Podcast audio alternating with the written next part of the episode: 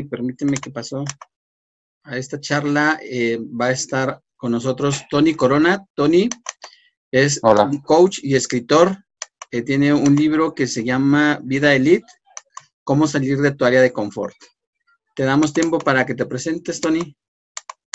Hola, pues buenas tardes tengan todos, o noches, ya son las 7.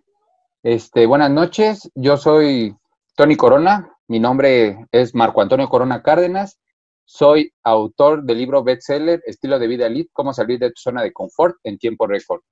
Soy doctor honoris causa por el claustro doctoral iberoamericano. Soy, eh, tengo una maestría en administración de negocios y soy ingeniero industrial y de sistemas. Cuento con este, un, un diplomado en gestión del talento humano y también con cursos de liderazgo directivo, este, inteligencia emocional, entre otros.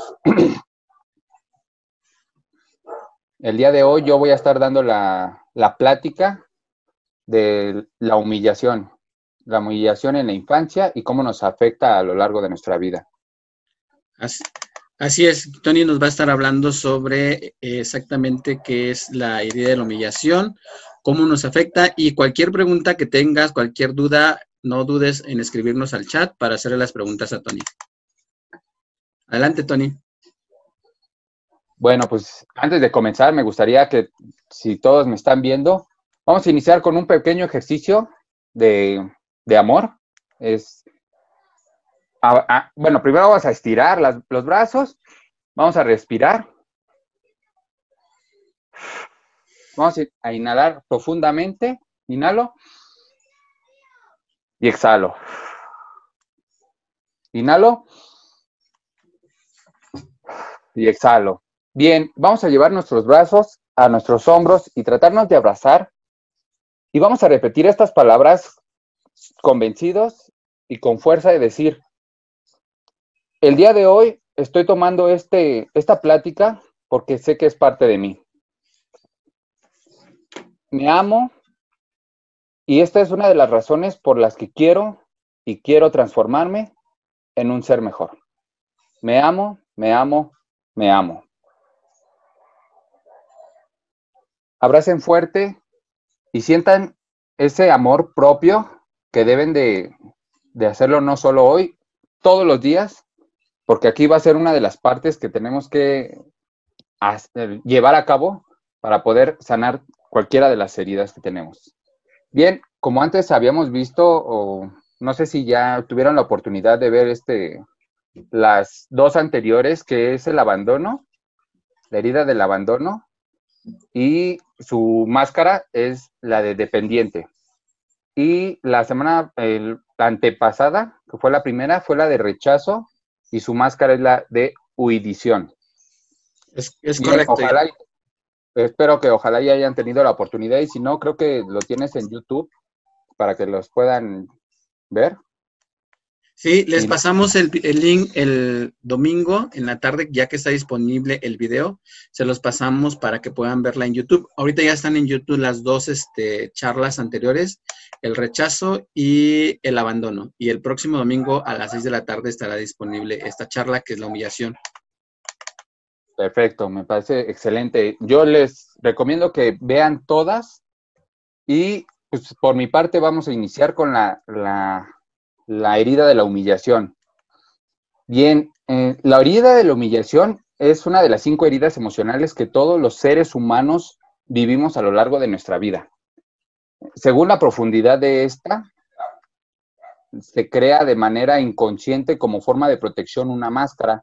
Esta máscara se va a hacer o se va a crear y es la de masoquista. Suena medio fuerte esa, esa máscara, pero sí, eh, se crea una máscara, máscara de masoquista. Y cuando, cuando entramos en este tipo de dolor y en contacto es cuando la creamos. Hasta que no se reconoce y se sana, nuestras relaciones y nuestra vida están condicionadas por, por ella. Esta es una de las heridas más difíciles de reconocer y de aceptar. No cualquiera acepta que tiene un, mal o un defecto y menos un error, ¿no? creo que hemos visto que muchos no aceptan ni siquiera un error. esta es una de las más difíciles de reconocer. La información que les voy a compartir está basada en el libro de las heridas que, impiden ser uno mismo, de la autora francesa Lisa Borbou. Eh, espero que sí haya pronunciado bien el francés. Digo, no he tomado todavía el curso de francés, pero espero que sí. Bien, todos tenemos heridas que sanar. Ya hemos comentado que son cinco heridas, ya han visto dos, y esto significa la humillación. Vamos a ver lo que es la humillación, es rebajarse, abatir el orgullo de alguien, rebajar a alguien o con sus sinónimos una vergüenza, sumisión, mortificación y degradación. Todas estas palabras sí son fuertes en, el sentido de que sí afectan y más cuando uno es niño. Esta herida se crea en el primer y tres años de edad, pero no es exclusivamente que nada más en esa etapa la vamos a vivir. La vivimos toda la infancia, ya sea bueno, si se inicia con, en casa con papá, mamá, y prosigue en las escuelas cuando ya entramos con el tema del bullying, que eso, pues, digo, ahorita se le llama bullying, antes cuando yo iba a la escuela pues, no existía esa palabra, se decía que te traen en jaque o te están cargando de porquito, ¿no? Pero vamos a tener esta herida y este proceso que no solo se va a frenar a los tres años, puede durar toda la infancia. Esta herida no tiene un género progenitor, ya sea mamá o papá, como vieron anteriormente, no sé si, y si sí lo vieron, en, en la del abandono y rechazo, se especificaba uno en sexo opuesto, papá o mamá, pero en esta ocasión puede ser de ambos, no tiene un género en específico. La herida de la humillación está relacionada en el mundo físico, el mundo del tener y el hacer. Por esto se desarrolla cuando uno es niño y empieza a aprender a, caminar, a comer solo, a ir al baño. Y es aquí, es uno de los temas que cuando inicias en este proceso, entra papá o mamá, cualquiera de los dos, y, y, cualquiera de los dos que hayan sufrido esta herida o tengan esta herida son los que empiezan a afectar en, en este tema. Son los que te empiezan a abrir esta herida en, desde pequeño. Está muy relacionada esta herida con, el, con la degradación, la humillación y el sobajarse. Cuando uno es niño y tiende a hacer, este, pues, jugar, ensuciarse, mancharse la ropa, y ahí es cuando entra la, la parte paterna o materna, quien haya sido la persona encargada en decir, oye, ¿cómo te ves? Oye, estás muy cochino, ¿no te da vergüenza? Ese tipo de palabras o de, humillaciones que te dan son las que empiezan a abrirte tu herida, porque hay un momento en el que te empiezan a comparar, desde que dicen, oye, ¿cómo crees que tu prima o tu, o tu hermanito a tu edad ya no, ya no se hacían los pantalones? Te están comparando y es una de las cosas o de las heridas que empieza a abrirte. Inconscientemente empiezas a crear la máscara del masoquista. Mm, no, no es bueno, no se podría decir que es bueno, pero eh, como protección para ti lo haces inconscientemente. El niño que, se, que siente que uno o ambos padres se avergüenzan de él, hay un momento en el que cuando tú estás o haces algo o, no, no haces lo que ellos quieren, esto te hace sentir que los avergüenzas.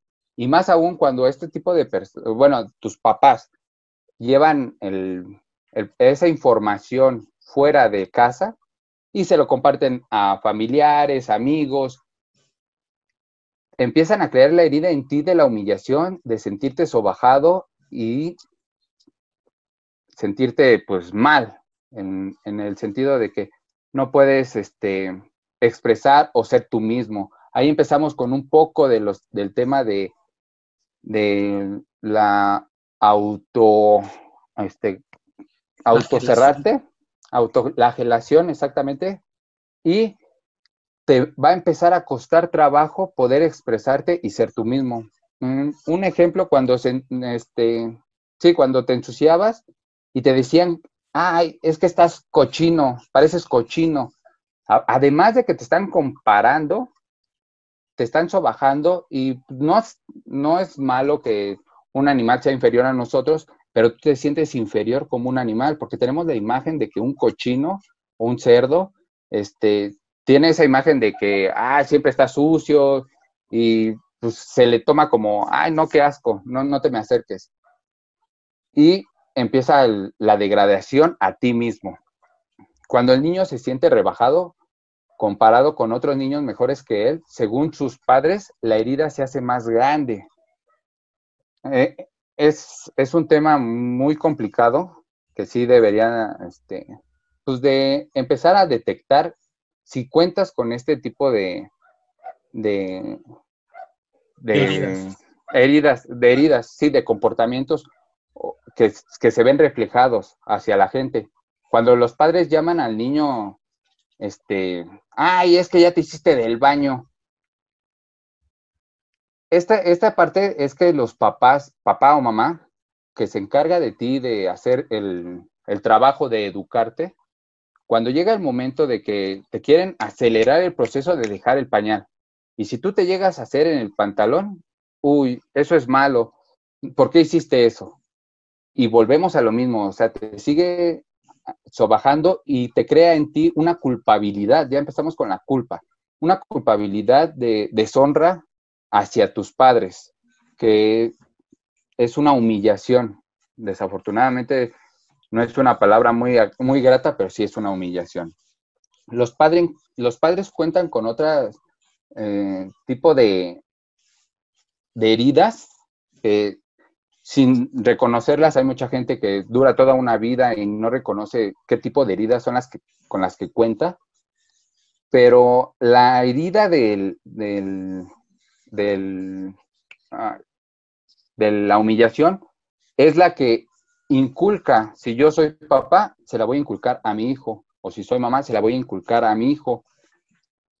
Y es esta humillación ejercida por parte, se inicia con el rol de educación. Cuando te empiezan a llevar de la mano, de no, no hagas esto. Hay, hay momentos que también nosotros, al, hay, momentos en que nosotros nos tenemos que, cuando somos niños, queremos ser libres, hacer, movernos, y los papás te dicen, oye, no, no te muevas, quédate ahí, no, eh, no, hagas esto, por favor, quédate sentado. Y ahí viene una de las cosas que físicamente se nota cuando ya eres adulto. Y esto, bueno, vamos a verlo un poquito más adelante, pero es en, de la parte inferior hacia abajo del cuerpo, es en donde se nota que son las piernas. Se nota la libertad de tus piernas. La gente que tiene este, este, esta, esta herida, eh, cuentan en las piernas, tienen um, varices, sufren de esguinces. ¿Por qué? Porque es inconscientemente esa es la parte donde tienes la libertad de moverte.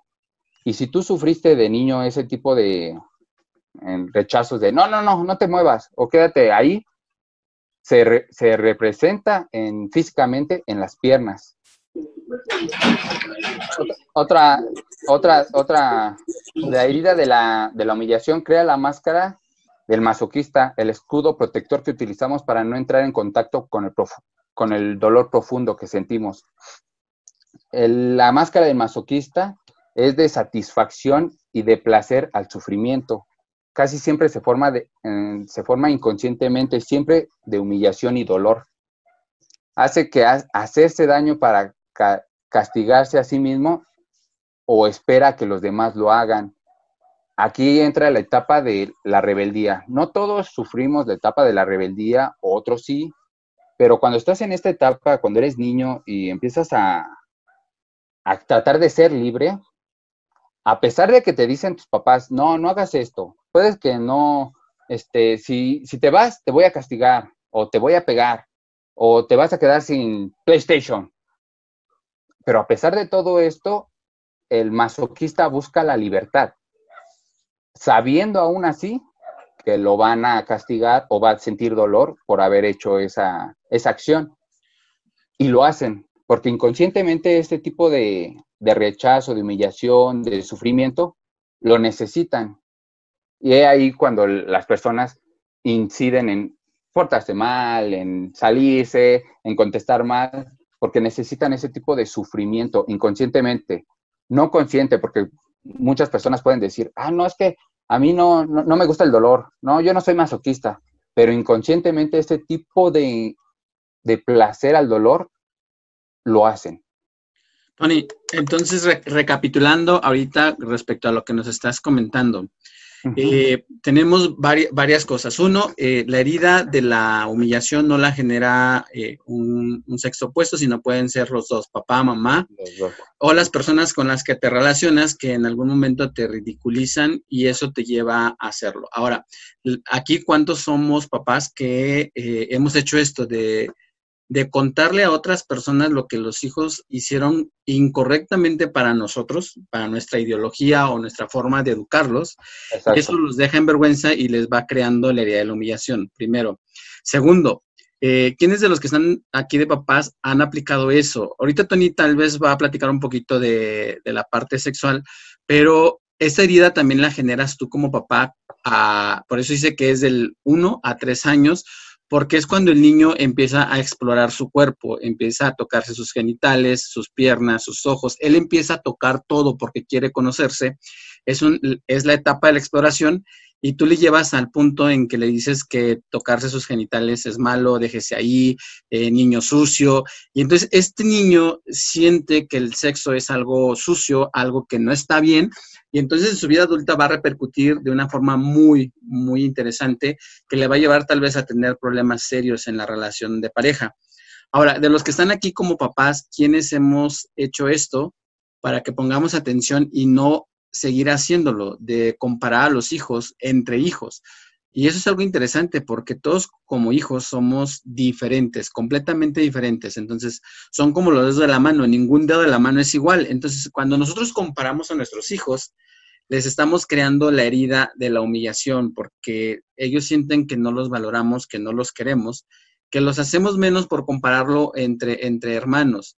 Adicional a eso, fíjate lo que vas a ocasionar, que entre hermanos empiece a haber rencillas o odio y tal vez hasta golpes porque los has llevado a esta comparación.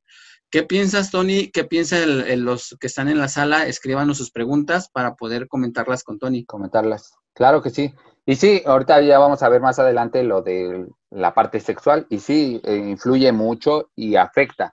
Todo lo que estamos viendo afecta y repercute desde que somos niños y va, va a llevarnos a un estilo de vida el cual hay muchas personas que viven con este tipo de heridas y nunca las curan y a veces hasta mueren con este tipo de heridas.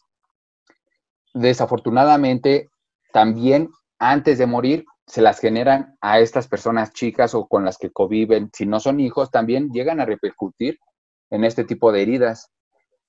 Eh, por, vamos a comentar lo de, lo de niño, cuando llega una etapa, cuando tú ya eh, te crean esa herida los papás, porque originalmente se crea desde ahí, y tú vas a la escuela, ya llevas como que la herida abierta. Llega un momento en el que cuando llegas, les voy a poner mi caso, este, yo sufrí mucho de racismo, así ah. como ven.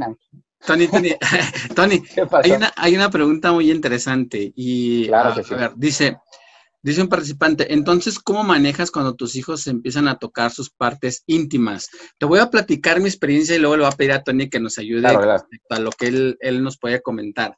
Mira, eh, por ejemplo, yo a mis niños, son tres varones, y en ningún momento les he dicho como pajarito, este, pilín. Desde niños les enseñamos eh, qué es pene, qué son testículos, qué es vagina. Eh, si tú les empiezas a enseñar esta, este diálogo a los niños o este significado de las palabras correctas de su anatomía a los niños, está bien, no les vas a perjudicar.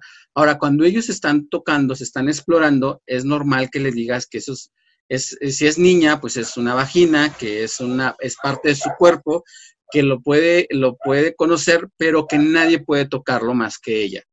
Y, en el niño es igual, es, es su pene, es sus testículos, Y esto a nosotros nos funcionó mucho. Ahora, cuando tú le dices al niño que no está bien que se toque sus genitales, empiezas a, humillarlo y él se empieza a cohibir y desencadena en situaciones muy complicadas de adulto. Pero a mí me funcionó esto. No sé qué, nos pueda compartir Tony respecto a cómo sería la forma mm, correcta de poder decirle a los hijos cuando se están explorando en, en, la edad de niño, de tres años, que es cuando empiezas a conocer tu cuerpo. No, claro que, y tienes mucha razón. Yo, yo ahorita les voy a poner el caso de mi sobrino que, pues, por minimizar, no sé por qué le enseñaron que se llama pilín, le dicen a mi sobrino, no, es que este es tu pilín. Y cuando yo le dije, hijo, este, este es tu pene, me dijo, no, no, no, se llama pilín. No, hijo, se llama pen. No, no, no, no, se llama. Y se casi se pone a llorar porque yo le estoy cambiando la forma de pensar de que le crearon de que se llama pilín. Es correcto llevarlos de la mano, ir con ellos y decirles, ¿sabes qué, hijo? Estas son tus partes, este se llama pene, se llama vagina, este, tú únicamente, como lo mencionas y es correctamente, de esto nada más lo puedes tocar tú y nadie más. Que nadie te pueda poner una mano encima y enseñárselos desde niños. Y si alguien te llega a tocar, dime. Generarle esa confianza de papá hijo y que me puedes contar todo, porque, bueno, más adelante vamos a ir este, a tocar ahora sí eso del, sexo y, este, y es muy fuerte. Ahorita lo que les voy a platicar es muy fuerte, pero, pero digo, es, es correcto. Este, yo les recomendaría, siempre es una recomendación, es hablarles con las formas correctas para evitar este tipo de este, confusiones de sus partes y de que no es malo tocarse, pero eh, ya lleva una etapa más adulta, una parte más adolescente en donde vamos a ver eso. Y, pero bueno, este, volviendo al tema de acá, de cuando iba a la escuela, yo sufrí de racismo. Mm, afortunado, desafortunadamente, yo, yo iba en una escuela pública y pues en su mayoría eran niños este, de morenitos. Éramos escasos las personas este, blanquitas como yo, pero sí me empezó a afectar porque yo, yo soy parte de este tipo de herida, de herida de la humillación. La sufrí desde chico y cuando yo llego a la escuela, de cajón los apodos nunca faltaron. Eh, que el clarasol, que el que el Gasparín o que el Blanquito, pero la que más me, llenaba de rabia y sí yo reaccionaba era cuando me decían güero desabrido. No, pues yo me molestaba y decía güero desabrida, tú. Pero llegaba un punto en serio en el que decías, en serio, yo estoy mal. Creo que yo no debía haber nacido, yo no debía haber sido así, porque la mayoría este, me ven mal, y empieza la humillación, pero esto no ocurrió aquí, ocurrió desde casa, desde que yo acepté ese tipo de humillación. Hay, una frase que dice que las heridas, no, no permitas que las heridas entren a tu corazón. Aquí nadie te va a, a hacer daño, nadie puede lastimarte si tú se lo permites. También tenemos que reconocer y saber qué tipo de personas somos saber que todo lo que tenemos y todo lo que hemos vivido y donde estamos es gracias a nosotros, a nadie más, ¿eh? No echemos culpas, tenemos que empezar a afrontar y a aceptar nuestras decisiones. Y esa es una de las partes en las que todo el mundo dice, es que me lastimó, es que me hirió, me humilló. No, desafortunadamente tú les permitiste eso. ¿Y por qué se los permitiste? Porque ya vienes con este tipo de herida de la humillación y para ti inconscientemente tienes que aceptarlo. Ah, ah, vamos a entrar a las características físicas de la humillación. Aquí es donde vamos a ver, porque físicamente se nota este tipo de humillación y se desarrolla en cuerpos gruesos, gente anchita, gente redondita que tienen cúmulo de grasa. Y como se pueden imaginar este tipo de personas, sienten vergüenza de su cuerpo, de sí mismos, y vuelven a generar esa máscara de, masoquista. Si, solo una parte de, su cuerpo es redondita, así como, como yo, que nada más tengo así como que la pancita, es porque la herida de la humillación no es tan profunda. Si llega a ser muy profunda, este tipo de humillación se representa en los rasgos gruesos, en rasgos de mucha... tranquilo, tranquilo, Alfonso. en la cara redonda, y suelen tener la cara redonda y los ojos como de niño. O sea, eso nunca los va a dejar porque es una, unos ojos de inocencia. Normalmente son bajos de estatura y siempre tienen, este, bueno, cuentan con el cuello grueso e hinchado. Tranquilo, no, no, no. Tranquilo. Y bueno, no sé si sufras también parte de, pues, este, ¿cómo se llama? Problemas del cuello, porque se representa con sufrimiento y dolor en el cuello, en la mandíbula. Y este, bueno, esa es una de las partes físicas. Tiene, eh, tienen a acumular grasa por vergüenza, como protección. El cuerpo es muy inteligente, debemos de entender que el cuerpo es una cosa divina, maravillosa, muy inteligente, y en donde las personas que sufren este tipo de heridas tienen una característica especial, que es de comen mucho o comen muy poco. Pero cuando comen mucho, automáticamente tu cuerpo este, recibe la grasa y la mantiene. Cuando comes poco, es cuando el cuerpo no sabe si le vas a dar de comer, que le estás dando muy poco alimento para la energía que él gasta, y dice, si no me da de comer, pues tengo que reservar esa energía, esa grasa, por si mañana no me da de comer. Y es cuando empiezan a generar ese tipo de grasa y empiezan a engordar. He aquí que las dietas, eso de que, ay, no, no voy a comer para no engordar. Al contrario, vas a, vas a seguir engordando. Pero eso también es psicológico e inconsciente. El cerebro es muy, muy, muy, muy fuerte y grande y maravilloso, que todo lo que tú creas de ti es como se va a representar en tu cuerpo.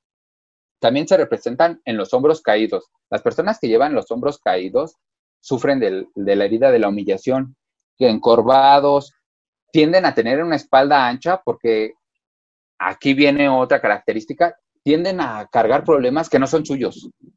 O sea, tienen problemas eh, mi vecino, mi amigo, mi tía, mi mamá, aunque no tenga nada que ver, cargas con ellos porque tratas de hacerte como un héroe para justificar tu herida tratas de, salvar a todos, pero sin darte cuenta, cuando tienes este tipo de heridas, te preocupas por los demás y no te preocupas por ti.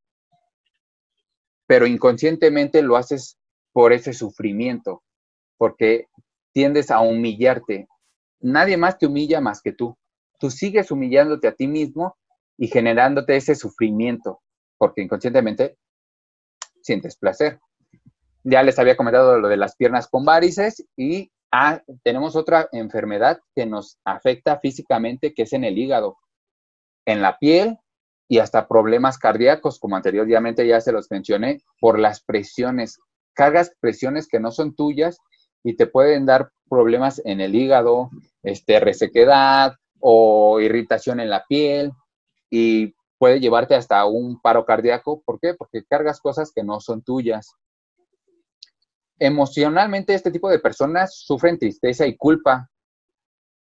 Se autocastigan y generan, si no me castigo yo, ay, permite, ah, ok.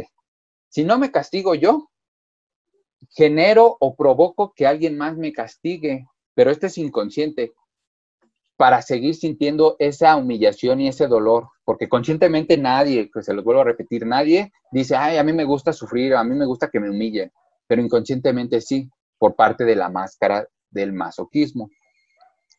Entre más cuentes con estas características, más profunda es tu herida. Deben de reconocer de todas las características físicas que les he dado, deben de decir, ah, no, sí, yo cuento con eso. O el tipo de mentalidad que tienes de que yo provoco que alguien más me, me humille o me lastime, cuentas con esa, esta herida y tú mismo provocas este sufrimiento. Les voy a poner un ejemplo de, una mujer masoquista, mm, mamá en casa, que es cuando se sienten que son las esclavas de la casa, que dicen todo yo, siempre yo, nada más yo, y es que, y, van y se quejan con otra persona. Y al final una, un amigo familiar le dice, no, pues es que tú debes de dejar de hacer esto y esto y valerte por ti misma y que los demás hagan. Y dicen, ah, sí, sí, sí, lo voy a hacer. Y cuando las vuelves a ver, siguen quejándose y siguen haciendo lo mismo. ¿Pero por qué? Porque siguen en su mismo ciclo y sin darse cuenta, siguen en su mismo vínculo de ellos, porque inconscientemente siguen humillándose y sobajándose. Es muy triste este, este tipo de, situaciones, pero son reales. No sé a cuántas personas de que tenemos aquí les haya pasado. Oye, Dani, eso también se refleja en la parte de laboral, ¿no? También cuando lo, cuando hay este personas en el trabajo que actúan exactamente de la misma manera como lo acabas de decir, que ellos hacen todo, se sienten presionados, ellos cargan con todo, ellos quieren ser el protagonista y, por ser el protagonista de, este trabajo en equipo, ellos cargan con toda la responsabilidad, con todo el estrés, pero al final cuando les dices que deleguen, cuando les dices que hagan algunas otras cosas, eh, no lo hacen eh, y, se crean esa parte de seguir sufriendo y de, y, de, decir de alguna manera, mírame, yo soy la víctima, yo soy el que sufre. Pues, exacto, porque siguen siendo con, eh, siguen cargando esa máscara de masoquista. Es más, si la gente que nos está viendo, si llega a detectar alguno de estos síntomas, puede detectar aún más cuando tú sufres algo y repites ese proceso. Si sigues repitiendo ese proceso, ese es uno de, las, de los puntos, focos rojos que te indican que estás sufriendo esta herida y que tienes que sanarla. Bien lo mencionaron anteriormente mis compañeros, que una herida no se cura. Sí, no se cura porque ahí va a seguir, pero puedes sanarla. Y cuando tú detectes que empieza a abrirse es cuando se puede generar otra máscara y otra máscara igual de masoquismo y puedes crear otro tipo de pensamientos que te afecten más y te pueden llevar a otro tipo de situaciones en las que ya no puedas ni tú y hasta puedas suicidarte. Desafortunadamente, también en la parte del suicidio se, se toma como, como una parte de la humillación, que ya no sienten que no valen la pena estar aquí y se autosuicidan, o sea, se autos infligen daño. Hay personas que se, niños, ahorita he, visto situaciones en las que se cortan.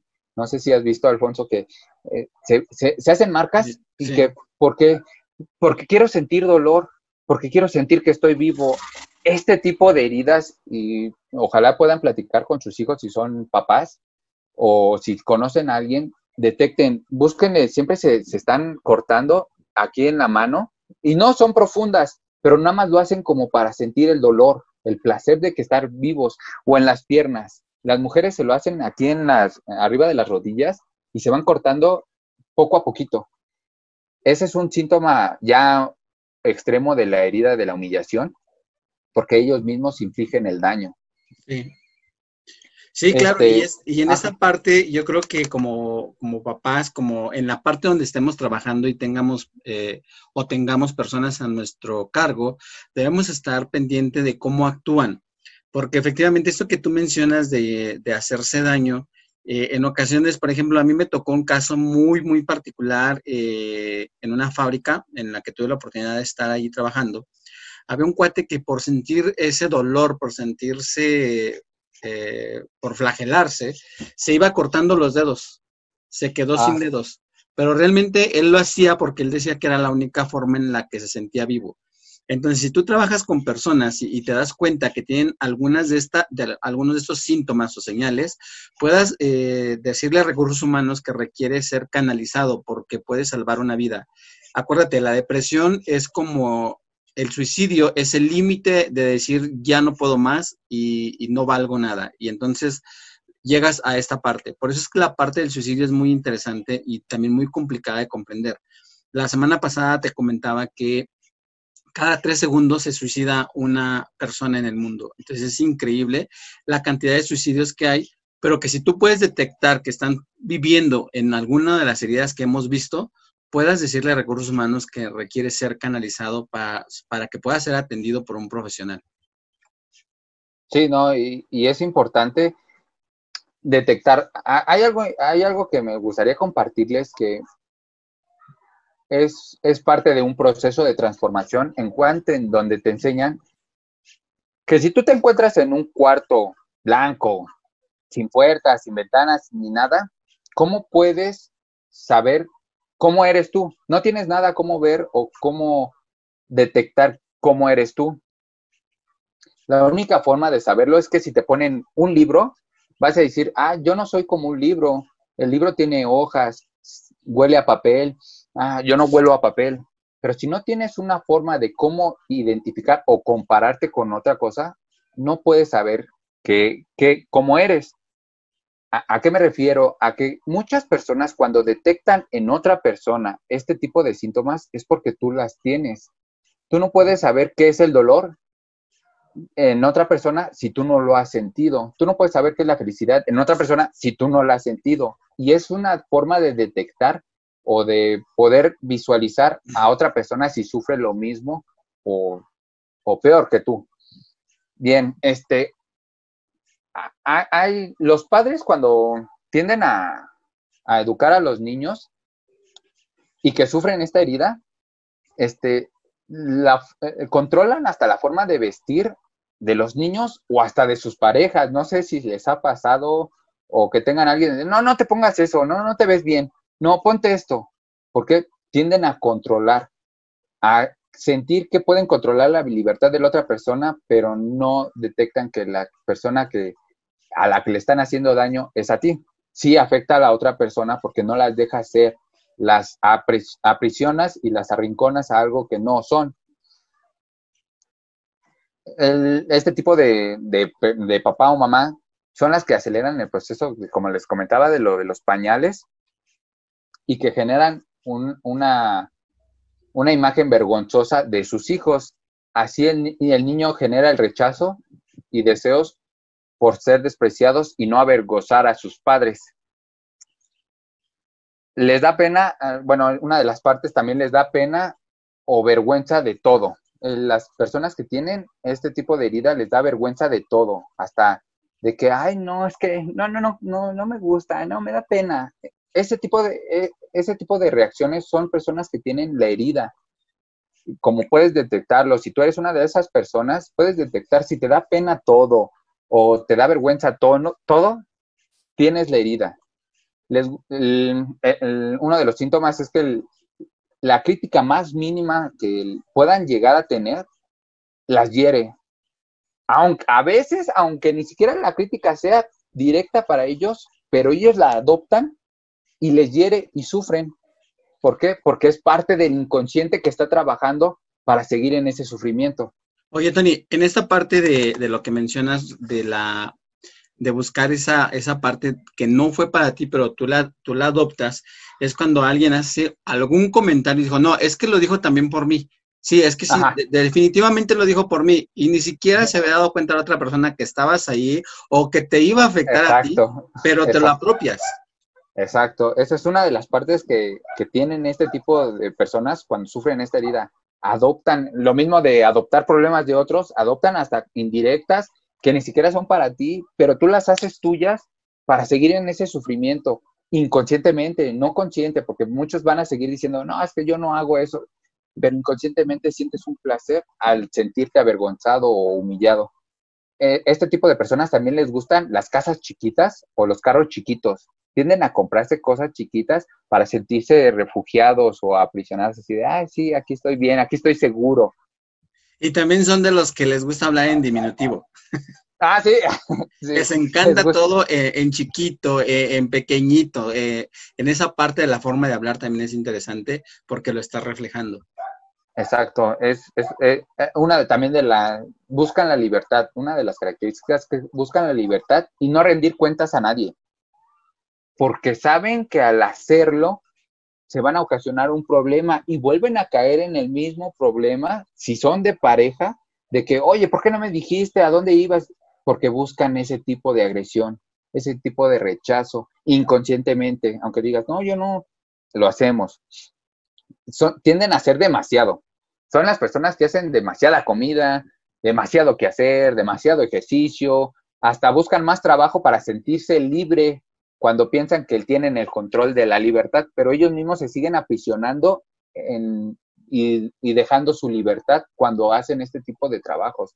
Si tú eres de esas personas que estás, hasta buscas trabajo fuera de tu trabajo, es porque tienes esta herida, que tratas de sentirte libre, pero al final te sigues encerrando tú y cortando tus propias alas.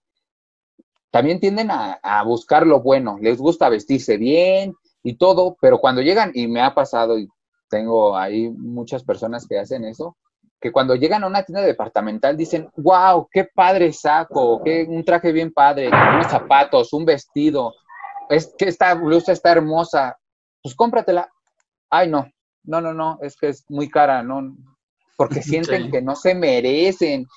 Y dices, oye, hasta tú llegas a veces a decirles, no te preocupes, yo te lo compro. No, no, no, no, gracias, no, no, no.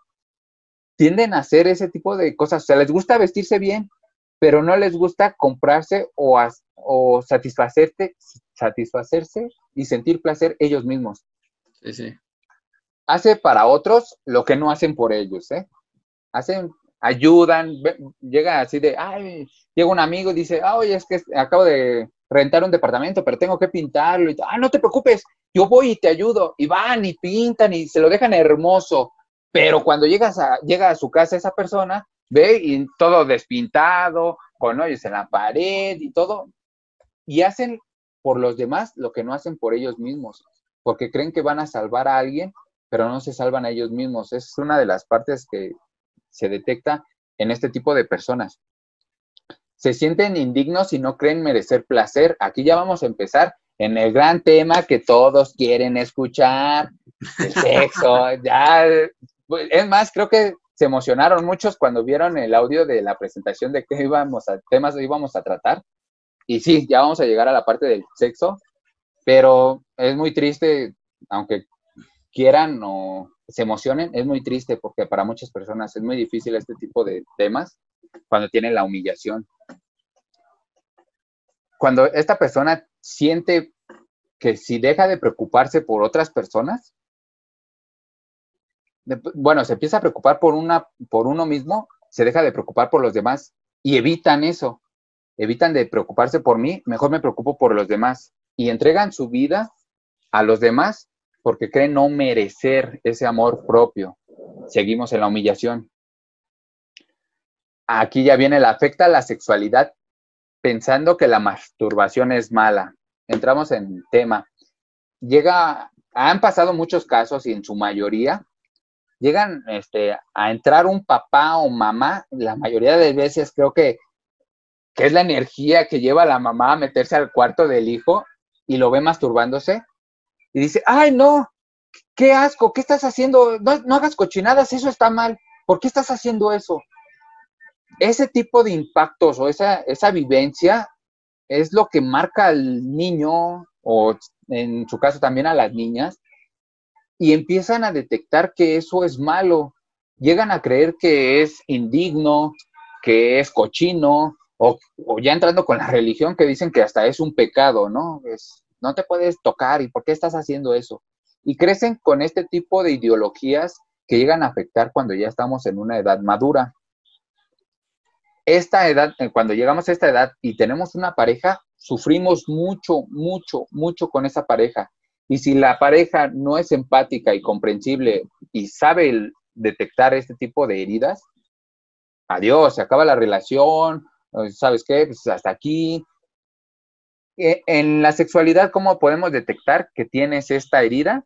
Ah, pues porque son del tipo de las personas que, ay, no, cuando ya están despidiéndose, ya están ahí en el, y empiezan a el desabotonarse, el llevarse bien, dicen, ay, apaga la luz, este, por favor, apaga la luz.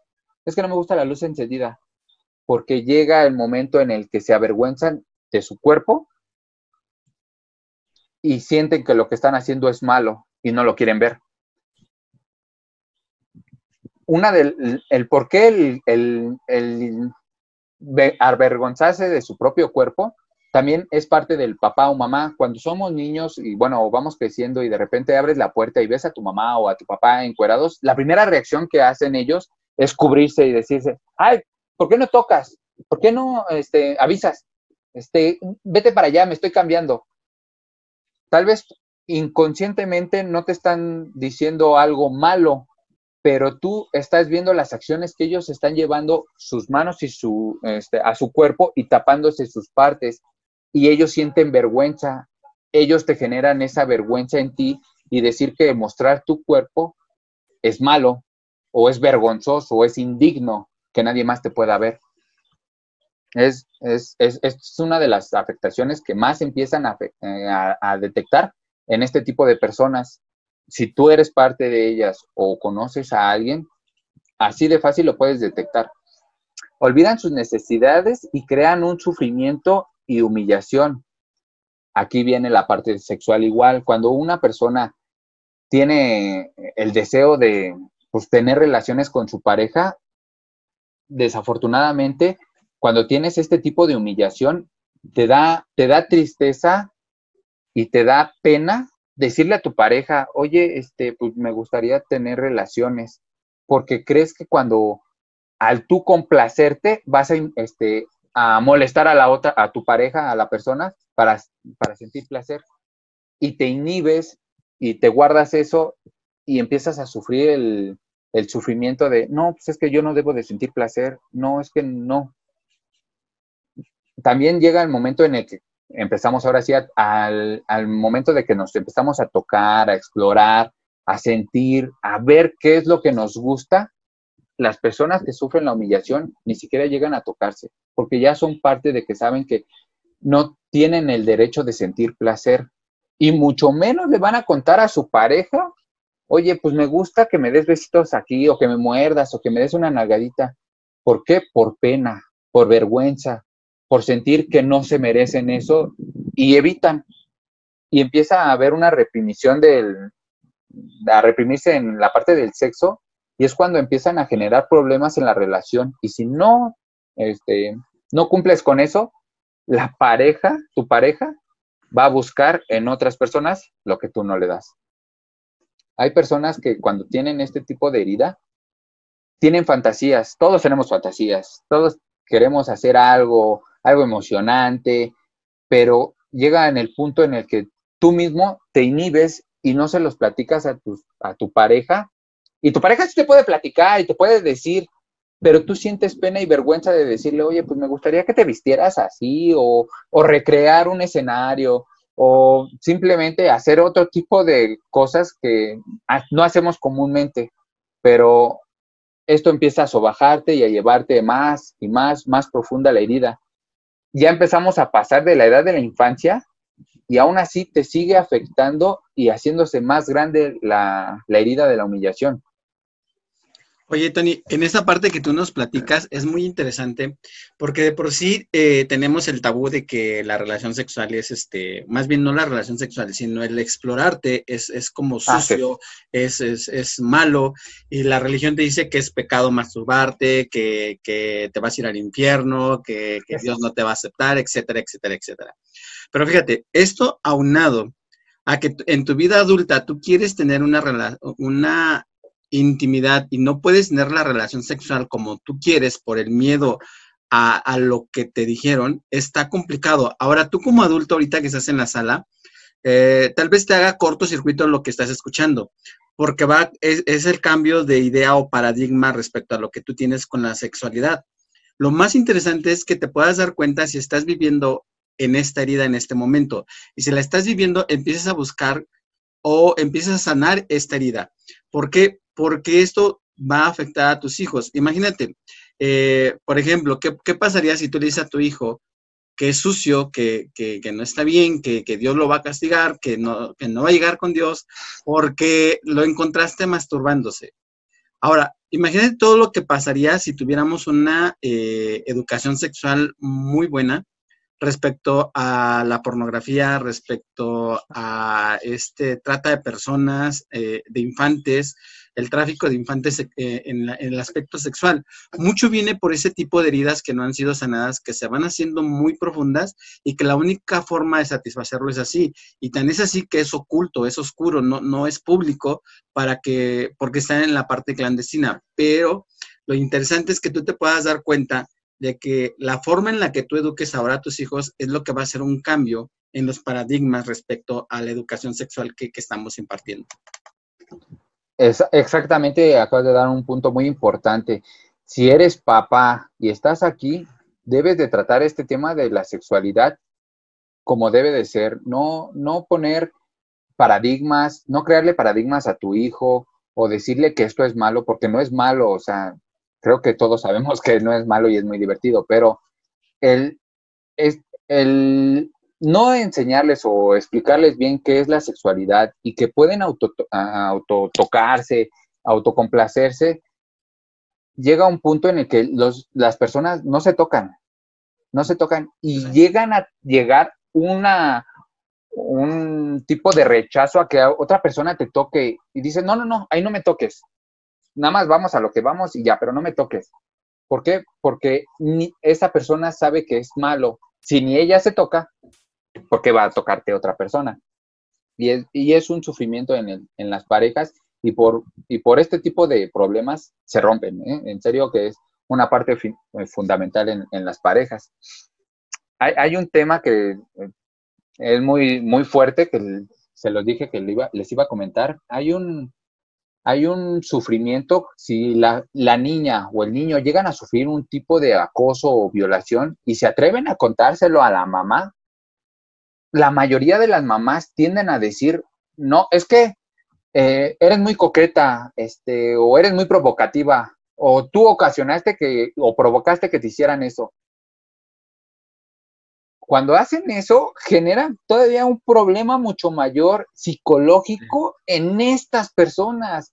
O sea, decir que yo provoqué por vestirme, simplemente por vestirme o por ser como yo quiero ser,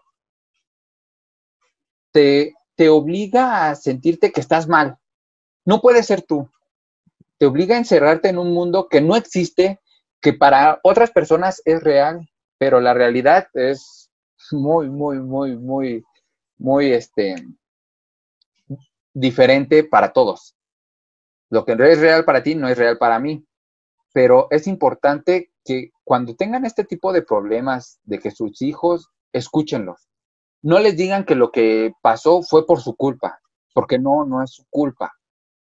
Pero tienen que tener la conciencia y la estabilidad mental de poder ayudar a ese tipo de problemas psicológicos. Si tú no tienes la capacidad, buscar ayuda busca ayuda de personas preparadas y que tengan eh, la facultad para poder sacar adelante ese tipo de problemas, porque si no lo solucionan en ese momento, puede que hasta nunca tengan una pareja de grandes y hay muchas mujeres u hombres que no tienen pareja en toda su vida porque sufrieron este tipo de, daño y les afecta de por vida.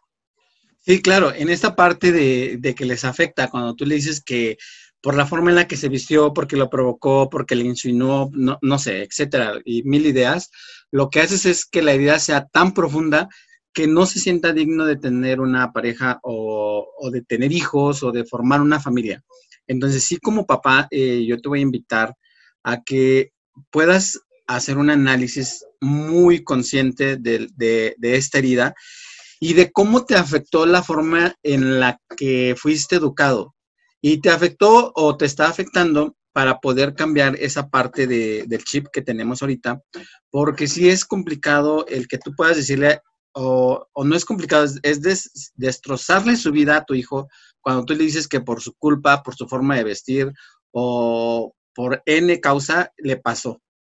Y, y lejos de decir, pues entonces, ¿en quién confío? Y ahí viene otro problema. Cuando tú no generas la confianza en tu hijo, ¿dónde crees que va a buscar la confianza a tu hijo? La va a buscar afuera. Y tal vez la persona que le dé el consejo se dedique a la trata de personas. Tal vez, no lo estoy asegurando. Pero créeme que lo que yo he hecho en Oaxaca respecto a investigación de la trata de personas es increíble. Y te puedo decir que cuando yo hice este estudio, literalmente llorábamos, llorábamos los que fuimos a hacer ese estudio de saber cómo era la trata de personas. Pero es porque los papás no dan esa confianza al hijo de, decir, papá, me pasa esto, me están acosando, mi maestro me está acosando. ¿Cuánto, ¿Cuánta pedofilia ha habido en kinder, en primarias? Pero el niño se siente eh, fíjate tan, tan grave que es la herida que se, que se genera en el niño cuando le dices que es malo tocarse sus genitales. Porque si alguien lo toca en la escuela, es tanta la vergüenza que él siente que no va a tener el valor de decirte que alguien lo tocó en la escuela. Recuerdo que hace pocos años atrás, cinco años tal vez, la escuela donde un maestro abusó de 20 niñas, de 20 niñas, porque no tenían el valor las niñas de decir que las tocaba, hasta que una no aguantó y dijo, mamá, pasa esto. Y se descubrió todo lo que, lo que estaba sucediendo. Pero, ¿qué pasaría si nosotros damos una educación sexual temprana al hijo respecto a lo que es? Es pene, es vagina, es testículo, es vulva, eh, tócalo, sí está bien, conócelo, pero nunca lo avergüences. Y entonces genera esa confianza para que él te lo pueda decir. Y cuando llegue y te diga, me tocaron, se lo creas. Se lo creas, porque créeme que esto va a ayudar a salvar muchos niños de la pedofilia y va a ayudar a que tu hijo cree un vínculo de confianza contigo. Esa es mi recomendación y es lo que yo te digo, podría funcionar para que tú no vivas una mala experiencia si llegase a suceder. Eh, eh, como bien mencionas, es parte fundamental la educación si, si tienes hijas, porque aquí también viene otra parte cuando eres niña y tienes tu primera menstruación las niñas tienden a avergonzarse por lo que les pasó o porque les están creciendo los senos. Detectas porque usan suéteres más holgados, playeras más holgadas. Y debe de, ah, ah, bueno, si eres papá, debes de hablar y, decirle que no es malo, que su primera menstruación es parte de un proceso natural de su cuerpo, de su fisiología, que su cuerpo está preparándose para poder ser mamá, aunque no es momento, pero su cuerpo ya está preparado y que no es malo tener una menstruación y pues, platicarlo con ella, si tienes hijas, y no generarle la desconfianza o no, no, no me platiques eso, porque los papás son como un poco más tímidos en eso y, ay, no, hija, ve a hablar con tu mamá de eso. Generarle esa confianza y decirle, sí, hija, y platicar. Es esto, pasa por esto y tenemos que llevarlo así. Es una parte de tu proceso y se acabó también en, los hombres suele eh, afectarles sexualmente. Lo detectas cuando son hombres que se limitan al sexo o que son muy obsesivos. ¿Por qué eh, se limitan? Porque eh, volvemos a lo mismo, sienten que no deben de sentir placer en los hombres. Y, y, en exceso, cuando los hombres son excesivamente que están ahí duro y dale, es porque inconscientemente creen generar un dolor a la otra persona y ellos sienten un placer al sentir que están afectando a otra persona. Desafortunadamente, muchos hombres somos así y tenemos que aprender a curar, digo, no a curar, a sanar este tipo de heridas, porque pues nos pueden llevar a relaciones destructivas en donde ya de plano no puedes ni tener una relación con una pareja porque tienes este tipo de heridas eh, los hombres tienden a sufrir de, que no, tengan una erección o ser eyaculadores precoz. Este tipo de personas sufren esta herida de la humillación. Las dos tipos de personas que sufren de erección o que tienen una eyaculación precoz es porque sufren de la herida de la, de la humillación. Hay muchas personas que se limitan y renuncian a sus sueños sexuales, sus fantasías sexuales, por, tener este tipo de herida y sufren a lo largo de su vida y no llevan a un proceso natural que, creo yo es pues, una, una felicidad o un sentimiento que todos deberíamos de, pasar. Vamos a ver el tipo de cómo podemos ya trabajar la sanación de este tipo de, del, bueno, de esta herida de la humillación. Primero tienes que detectar ¿Cuántas veces te permitiste ser humillado? Vuelvo a repetir, no te humillaron, tú permitiste que te humillaran o que tú mismo te estás humillando y te sientes indigno.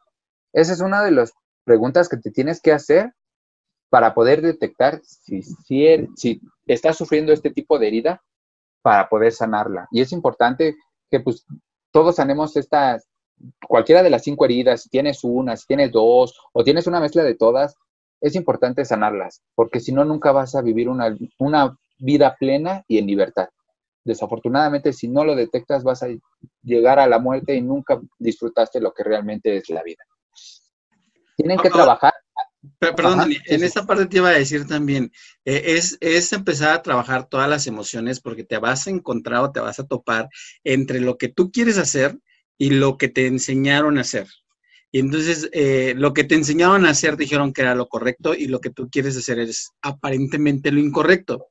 La situación es aquí muy, muy sencilla y algo que yo he estado trabajando durante esta cuarentena es, solamente tenemos una vida como para echarla a perder con paradigmas y con ideas erradas respecto a tu vida. La parte de la vida sexual ha sido muy reprimida tanto por la iglesia como por, por los papás, pero piensa una cosa, si realmente el sexo fuera malo, ¿por qué es el medio para que tú puedas expresar un amor y la forma de, reproducirse o, conservar la especie? Hay, que ver las dos cosas, ¿no? Pero lo interesante es que, ¿quién te dijo que era malo? Y lo que es malo para ti, tal vez para mí no pero tiene que ver con la forma en la que fuiste educado. Y rápidamente te cuento. Eh, nosotros vivimos un tiempo en una colonia rural y un día nos sentamos a pie de carretera con los niños a cenar. Y los niños eh, estaban hablando, el niño estaba como, el más grande estaba en sexto año y el otro en quinto. Y le, dice el mayor, no, no, no, yo cuando, dice, yo no quiero casarme joven y cuando yo tenga relaciones sexuales yo voy a usar eh, condón porque yo no quiero hijos joven y atrás había un señor que literalmente se estaba persinando porque era algo como un niño de sexto año estaba hablando de la sexualidad de, esa manera, ¿no? Entonces yo creo que la parte en la que nosotros vamos a entrar ahorita va a ser interesante porque vas a empezar a analizar qué es bueno según tu educación y qué es malo según esa misma educación. Sin embargo, yo te invito a que te vayas a qué dice también la ciencia y que dejes los tabús, que empieces a cambiar la mentalidad, los paradigmas, para que podamos tener una educación sexual más saludable para nuestros hijos, porque eso va a ser la diferencia. Y también puede ser la diferencia entre que ellos vivan una sexualidad plena y que ellos puedan evitar en lo posible un abuso, y la otra, en la que ellos puedan realmente expresarse como realmente ellos quieren hacerlo y no con las limitaciones que nosotros como padres les enseñemos. Sí, los patrones que enseñamos a los niños y bloqueos mentales son los que afectan desde su niñez toda su vida. Pueden afectarle toda su vida si no detectas este tipo de heridas y de, para sanarlas. También hay que, para poder sanar este tipo de heridas, hay que trabajar internamente el alma y físico, porque se los había comentado físicamente, hay, hay este, puntos que detectas de la obesidad y eso. Yo te recomiendo, una, llevar una buena alimentación. Para poder llevar a hacer todo este tipo de trabajo, primero debes de amarte. Saber que no puedes amar a una persona si no te amas a ti mismo. No puedes dar algo que no tienes. Y una de las partes que debes de saber es que si tu cuerpo es tuyo y lo amas, no le vas a permitir entrar por la boca comida que no, no es buena para tu cuerpo. Desde ahí vamos a empezar en un trabajo físico, llevar una alimentación correcta, hacer ejercicio, deporte, tratar de, bueno, no fumar, este, si tomas, pues que sea ocasional y que no sea una adicción pero llevar siempre este plano físico correctamente. Esa es una forma de amor hacia ti. Otra forma de amor que podemos detectar en esto es aceptar que tienes una, una herida. Aceptar que tienes una herida, aceptar que tienes que sanarla, amarla, amar esa herida y sanarla. Porque si no lo haces y no te das amor a ti mismo, nunca vas a poder sanar estas heridas y no vas a poder vivir una vida plena. Viene otra, otra recomendación. Si tú llegas a detectar que tu mamá o papá, después de toda esta información, llega a tener este tipo de heridas, no trates de ayudarlo. Y si ves a otros amigos que tienen esta herida, no trates de ayudarlo. Debes de ser nada más comprensible y entender a este tipo de personas, porque tú estás pasando por lo mismo y tienes que sanarte tú mismo primero. Bien, no, no te compares, ya deja de compararte y de comparar a tus hijos o amigos, porque al hacerlo, tú dañas a esa persona y te dañas a ti mismo. No, deja de decirle, mira, es que Jorgito, este, sí pasó con 10 y tú no. Ah, empiezas a hacerle daño a, tu hijo y a minimizarlo, a humillarlo y decirle, pues casi tú eres tonto y él es muy inteligente, ¿por qué no eres como él? Desafortunadamente tienes que empezar a, bueno, tratar este tema, sí. Sí, sí, iba, a comentar ahorita que decías eso de las calificaciones. También hay papás que, generan esta herida. Cuando el niño llega bien emocionado, le dice, mamá, saqué ocho. Y, el, y la mamá o el papá le dicen, pudiste haber sacado nueve. Y llega el niño bien emocionado, mamá, saqué nueve. Pudiste haber sacado diez. Y llega el niño y hace su mejor esfuerzo con su diez presumiéndotelo. Y lejos de festejarle en cualquiera de los tres casos, en este tercer caso le dices, es tu obligación no manches, en verdad, y perdón por la palabra, pero le desmadras su autoestima al niño en el momento en que tú le dices, es tu obligación. Y entonces el niño se siente que no merece ningún reconocimiento. Y siempre va a decir, no lo merezco, no es para mí. Y va a buscar esa parte de la que Tony nos hablaba al principio, el buscar dolor, el sufrir, porque es la única forma en la que él se va a sentir aceptado. Aguas, ¿cómo es que festejas o no festejas los logros de tus hijos? No, y, y tocaste el punto exacto en el que no todos, todos, no todos, todos tenemos la misma capacidad, pero no todos somos buenos en algo.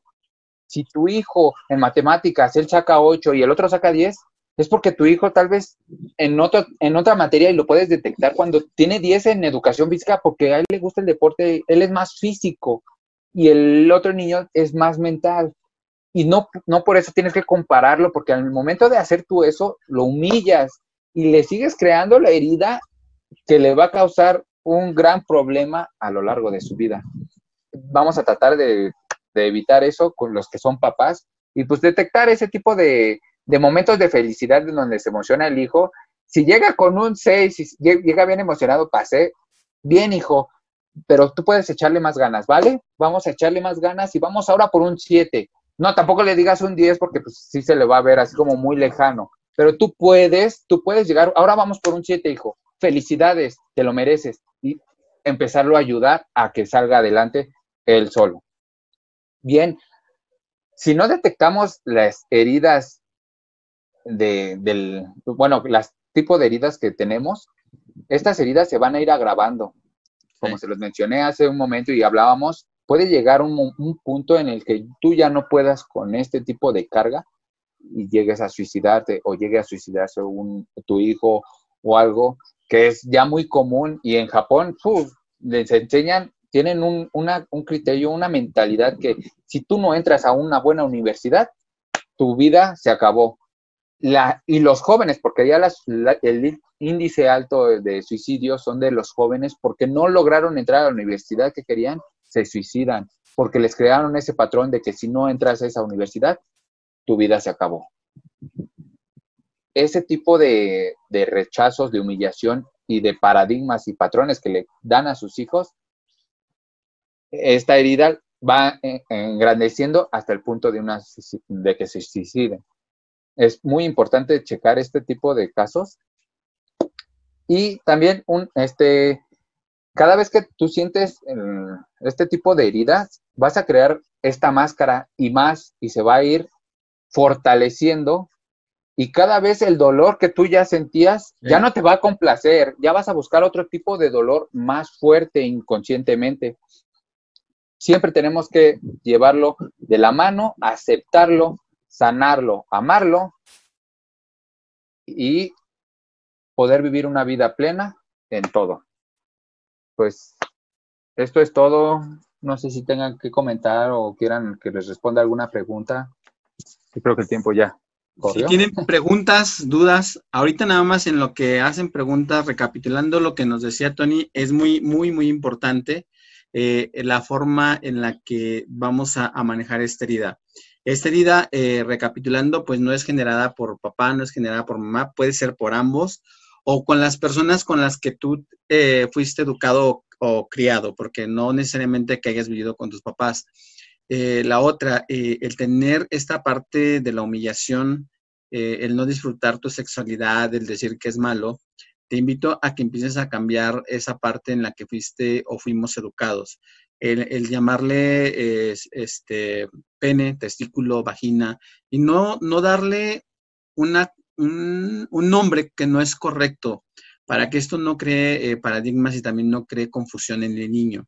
Es muy interesante ver cómo es que eh, México es uno de los países donde más prostitución de menores hay, donde más trata de personas hay, pero creo que es mucho por esta parte en la, que en la educación que tenemos. Ahora, eh, no sé, el mensaje que nos mandó Cuauhtémoc, no sé si Cuauhtémoc quedó contestada a tu pregunta o quieres que ah, manejemos algo más. Ok, eh, dice, ¿cómo manejas con tus hijos que se empieza a tocar sus partes íntimas. Era lo que hablábamos y ahorita le doy el tiempo a Tony, pero en esta parte era lo que te platicaba de mi experiencia. Si el niño se empieza a tocar, está bien y decirle eh, que es su cuerpo, que eh, porque el niño también te va te puede llegar a preguntar, pero no te lo pregunta porque tú lo, tú lo bloqueas cuando le dices, niño, suéltate ahí, eso no es bueno, es sucio, es eh, cochino. Entonces el niño se cohibe y ya no te pregunta. Acuérdate que a los tres años el niño es el por qué, el, es la etapa del preguntón. Entonces el niño te va a querer preguntar qué es eh, y se agacha y se ve su testículo, se ve su vagina, pero te quiere preguntar, pero como ya lo bloqueaste con el decirle que es, eh, que es sucio, que no es bueno o, o que es cochino, el niño ya no te lo pregunta y entonces ya lo asume como que es algo prohibido, que no es correcto pero yo lo manejé de esa manera, como es tu testículo, es tu pene. Eh, uno de mis niños en algún momento me preguntó, ¿y qué va a pasar? Ah, cuando ya estés más grande, papá, ¿y esto va a crecer si hijo? Uno, otro niño me preguntó, papá, ¿por qué todas las mañanas despierto y, mi pene está erecto o, está duro? Y le expliqué, esa es la forma en la que lo debes trabajar. Para mí me ha funcionado, pero me gustaría que Tony nos dijera qué piensa respecto a esta parte de cómo manejas con tu hijo cuando se empieza a tocar sus genitales. Bueno, mira, yo lo que recomiendo en este tipo de casos, si tú llegas a detectar que en primera, si se está masturbando, darle su espacio, retirarte del momento, que él se, se sienta más tranquilo, más cómodo, y después platicas con él no llegues en el momento y ahí tiene la cosa de fuera. No, no, no, no. O sea, tú déjalo, dale su espacio, termina y platicas con él. Mm, tratar de no darle eh, las cosas dulces, así de que no, mira, es que eso es este, pues tu penecito, pues tiene que ser. No, no, no. O sea, es hablarle con las cosas como son para que él no cree en su mente fantasías o o hechos que no existen. Cuando tú les hablas correctamente y de la forma como debe de ser, este es tu pene, este es un aparato reproductor que en un futuro tú vas a utilizar para poder procrear y tener tus propios hijos, ellos lo van a entender y para ellos no va a ser un tabú. Las personas que tienen este tipo de tabú siempre tienden, como decíamos, a minimizar y decir, ah, es que mi penecito, o el pirrín, o siempre hacer las cosas chiquitas para endulzarlas, pero viven en un mundo de fantasía, cuando en realidad cuando se topan con, con, la, con la vida, no va a ser así. Y es cuando tienen un choque entre su ideología y lo que, lo que es la realidad. Siempre debes de tratar estos temas con precaución y pues, ser lo más honesto sin dar tampoco información de más. Es importante que tampoco des información de más. Llega un punto en el que, a ver, es tu pene o tu vagina, es un aparato reproductor, te sirve para hacer tus necesidades y en un futuro lo vas a ocupar para una procreación. Se acabó. No, tampoco le vas a explicar o le vas a poner también tiene mucho, mucho eso de que la pornografía sirve mucho para dar educación sexual. Es fatal, ¿eh? X. Esa es una gran mentira. Una relación no dura una hora ahí. No, eso no, eso es mentira. no dejen o no permitan o no dejen crear esa ideología en sus hijos. Eso es importante y que también hablen de la pornografía, porque hoy en día te metes a internet, a Google, pones una palabra y ¡pum! te aparece pornografía inmediatamente. Debes de prevenir antes de. Sí, sí, sí. Eh, dice que bien, contestada su pregunta. Bueno, para ir cerrando, ya hemos recapitulado y Tony, eh, ¿qué tienes para nuestra comunidad el día de hoy? ¿Qué nos vas a dar para la comunidad? ¿Qué regalos le tengo? Sí. Mi amor, los quiero mucho. Ah. ok, ok. A todos los quiero. No, este, les voy a dar este, una promoción a las cinco primeras personas que en mi página de Face, del libro Estilo de Vida Elite, me comenten. Yo, yo participé en la plática y quiero la promoción. Les voy a dar la primera terapia de la humillación totalmente gratis a las siguientes cinco personas les voy a dar un descuento del 30% y mejor aún, a las personas que estén en, este momento y sean de las tres primeras, las tres primeras, les voy a regalar el libro Estilo de Vida Elite autografiado. Ok, ¿cuál es tu fanpage? Es el, en, Facebook está como el libro Estilo de Vida Elite. ¿El libro? Estilo de Vida Elite estilo. Todo junto, ¿verdad? Sí, sí, sí. Estilo de vida elite. Y automáticamente les va a aparecer. Ahí se los puse en el chat. El libro Estilo de Vida Elite. Este, para que lo puedan, lo puedan dar a, Tony este, y les pueda, puedan hacerse acreedores a esta parte de la que nos está platicando. Ahora, eh, déjame te paso el link. Eh, estilo de vida, ¿verdad? Ahora bien, eh, ¿tienes alguna pregunta, algún comentario ya para ir cerrando? ¿Algo más, Tony, que quieras agregar? No, la recomendación, como siempre se las doy, es ámate, quiérete, vete en un espejo y di, te amo, eres la persona más importante en este mundo y vamos a trabajar para vivir una vida plena. Okay, Esa es una de las recomendaciones que yo les doy para empezarse a querer, a amar, a darse amor propio. Ok, nos aparece como libro estilo de vida elite. Así nos aparece. Déjate, mando la fotografía para que lo busques y este y puedas hacerte acreedor a ello. Ahora, eh, te, te comentaba, la próxima semana vamos a estar tocando la herida de la traición y terminaremos con la injusticia.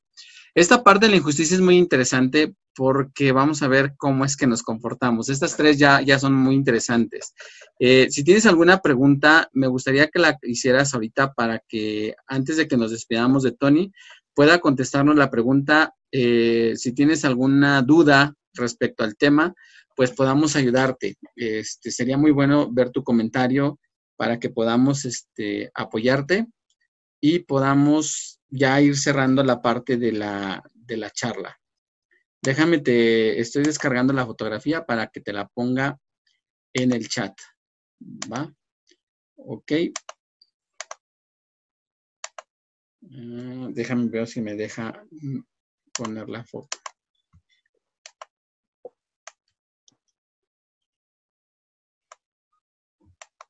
Y creo que no.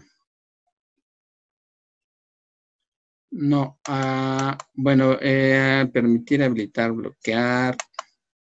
No, es el libro Estilo de Vida. Así aparece en, Facebook y está la fotografía de este Tony. Eh, bueno, ¿qué más, Tony? ¿Algo más a agregar antes de finalizar? Pues primero agradecerte, gracias por la invitación, gracias a todos los participantes y por darse este tiempo para mm, detectar y ver si sufren alguna de estos tipos de heridas, que todos sufrimos, pero hay que detectar cuál y poder sanarlas.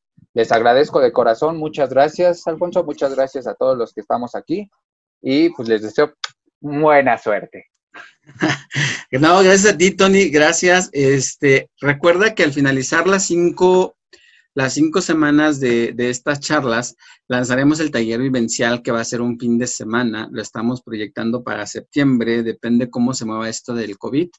Pero te vamos a hacer una super promoción. No quiero decirte ahorita cuál va a ser la super promoción, pero vamos a manejar las cinco heridas de la infancia y cómo sanarlas. Vas a hacer ejercicios de catarsis, vas a hacer ejercicios de introspección, ejercicios de meditación, ejercicios de sanación, ejercicios de psicomagia y vamos, van a estar cinco personas expertas en ello acompañándome, dándote esta experiencia de vida y que veas cómo puede cambiar tu vida en esta parte.